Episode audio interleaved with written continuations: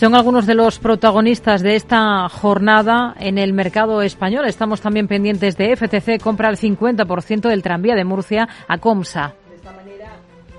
De esta manera, la empresa que controla el empresario mexicano, Carlos Slim, toma el control absoluto de la concesión municipal y aguarda con interés lo que sería la futura licitación por parte del Ayuntamiento de Murcia para ampliar la línea 1 del tranvía. Son los protagonistas en el mercado español. Vamos a mirar algunos de ellos, vamos a ver cómo están las cosas para algunos de estos nombres eh, propios de la mano de Javier Colás, director general de Mirabot Corporate Finance aquí en España. ¿Qué tal, Javier? Buenas tardes. Buenas tardes, ¿cómo estáis? Muy bien, bueno, es una jornada sin referencia, sin la clave de Wall Street, es festivo en Estados Unidos, pero sí que tenemos la mirada puesta en esas conclusiones de las actas de, la última reunión de la Reserva Federal, ¿no? Es uno de los claros focos del mercado esta jornada.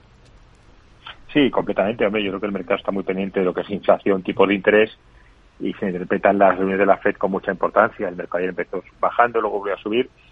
Todo lo que sea tener más eh, información sobre cuál es la política de tipo de interés en Estados Unidos, pues es clave para los mercados. Ayer parece que el ritmo de subidas puede ralentizarse un poco, con lo cual un mejor tono en los mercados. Pero yo creo que no hay que confiarse, la inflación sigue muy alta y estamos en unos niveles en el corto plazo los mercados han subido mucho, en nuestra opinión. Si miramos a valores, tenemos en el punto de mira, por ejemplo, ya Fluidra, destaca por el buen comportamiento que está registrando el valor. ¿Cómo ven ustedes ahora mismo las cosas para Fluidra? Nosotros no hemos cambiado nuestra opinión en los últimos, meses. Eh, ten en cuenta que esto viene de 20 euros antes de verano y está en la zona, bueno, pues un 20-30%. Nosotros pensamos que no es no creo que haya conseguido niveles de prepandemia a nivel de vida, pero sí acercarse a los 450 millones. Eh, es verdad que hay poca visibilidad de la compañía en sus números a 3-4 trimestres, pero como yo digo siempre, a largo plazo es una compañía que quien esté dispuesto a comprar y cerrar los ojos, que no es mala estrategia en bolsa, creo que son buenos niveles de entrada, Rocío. Hoy está subiendo más de un 4%, está cotizando a 14,59 euros. Y para Colonial, que también es de las mejores esta jornada, está subiendo un 3,77%. Eh, sube pese a que Morgan Stanley, por ejemplo, acaba de recortar su valoración para esta y también para su competidora Merlin Properties.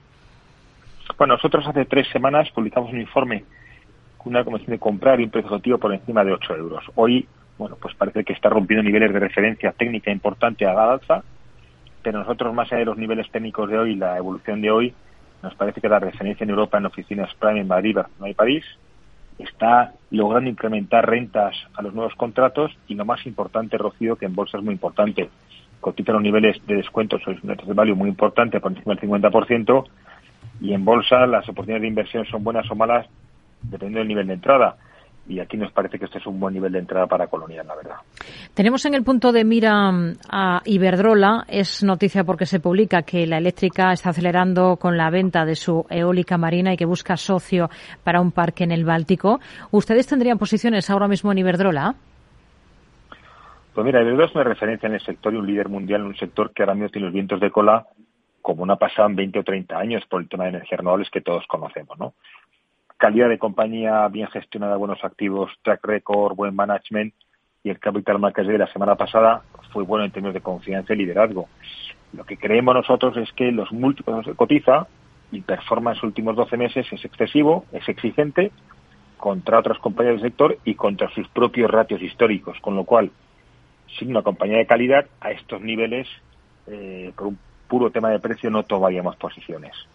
Seguimos muy pendientes también de la banca. Tiene el sector un plazo de un mes a partir de hoy para comunicar por escrito su adhesión al Código de Buenas Prácticas para deudores hipotecarios en riesgo de vulnerabilidad.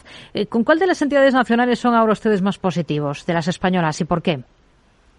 Primero, desde el punto de vista del Código de Buenas Prácticas creo que se van a unir porque es un tema del gobierno y porque eh, está por detrás el hecho de que es, eh, los bancos les interesa el, concepto de que es bueno pagar los préstamos y no, y no entrar en morosidad y el sector después de muchos años sufriendo tipos de interés negativos y demás, pues por primera vez, bueno, primera vez, lleva ya cuatro o cinco meses, eh, crecen las hipotecas de crédito y el consumo. Es verdad que en un entorno de recesión no ayuda, pero creemos que las estimaciones en términos generales no descuentan ni sus crecimientos ni subidas de tipos que estamos viendo. Dentro de las opciones, creo que los bancos domésticos, CaixaBank, Bank de Sabadell, creo que beneficiarse de la subida de tipos de interés debido al porcentaje de préstamos variables en sus balances. ¿no? Entonces yo lo jugaría por ahí, por bancos domésticos. Entre los dos grandes, Santander y VA, que no son domésticos, pero yo nosotros apostaríamos claramente por Santander por su posicionamiento geográfico versus BBVA. Nos quedamos con ello. Javier Colás, director general de Mirabot Corporate Finance aquí en España. Gracias por su análisis con nosotros en Mercado Abierto. Muy buenas tardes. Gracias, buenas tardes a ti y a tus